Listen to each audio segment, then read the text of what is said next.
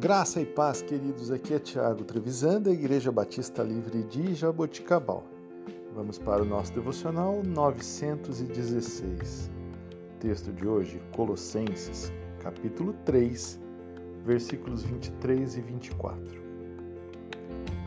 Tudo quanto fizerdes, fazei-o de todo o coração, como para o Senhor, e não para homens ciente de que recebereis do Senhor a recompensa da herança. A Cristo, o Senhor, é que estais servindo. Irmãos, sempre as nossas ações devem honrar a Deus. Por isso, devemos buscar a excelência em tudo o que fazemos, dando bom testemunho e de maneira alguma deixar impressões negativas do nosso comportamento.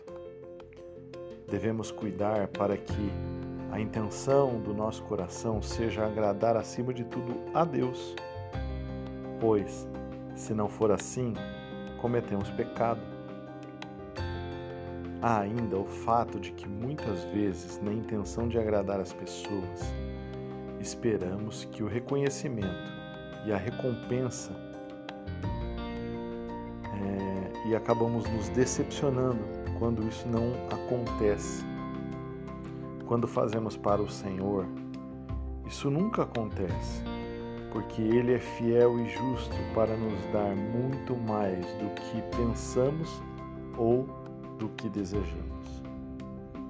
Quer seja no nosso trabalho, quer seja nas nossas relações interpessoais, quer seja no nosso voluntariado ou na nossa família.